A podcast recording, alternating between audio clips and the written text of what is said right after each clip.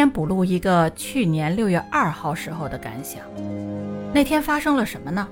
其实是在前一天，也就是二零二一年六月一日的时候，国家给大家发了一个特别的六一节礼物，考虑开放三胎。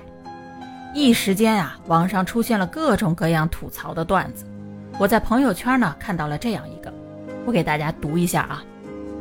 国家提倡生三胎，医院提倡顺产和母乳喂养，专家建议孩子不要让老人带。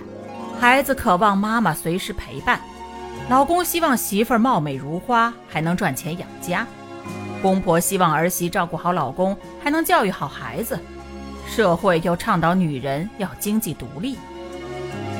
每一个单独拿出来，都是没有问题的，甚至可以说是挺正能量。但当你发现这所有的一切都将施诸于同一个人身上的时候，你可以想象这是多么大的压力吗？试想，谁能同时满足如此多的要求，扮演好所有的角色？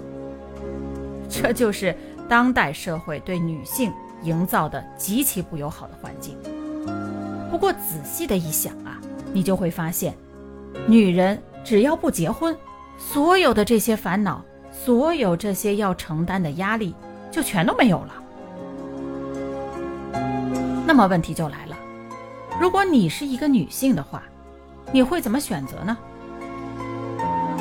所以啊，那些找不到女朋友的男人们，这就是你们的祖辈、父辈一手缔造的男性主宰社会带给你们的反噬，你们就乖乖的承受吧，不要抱怨。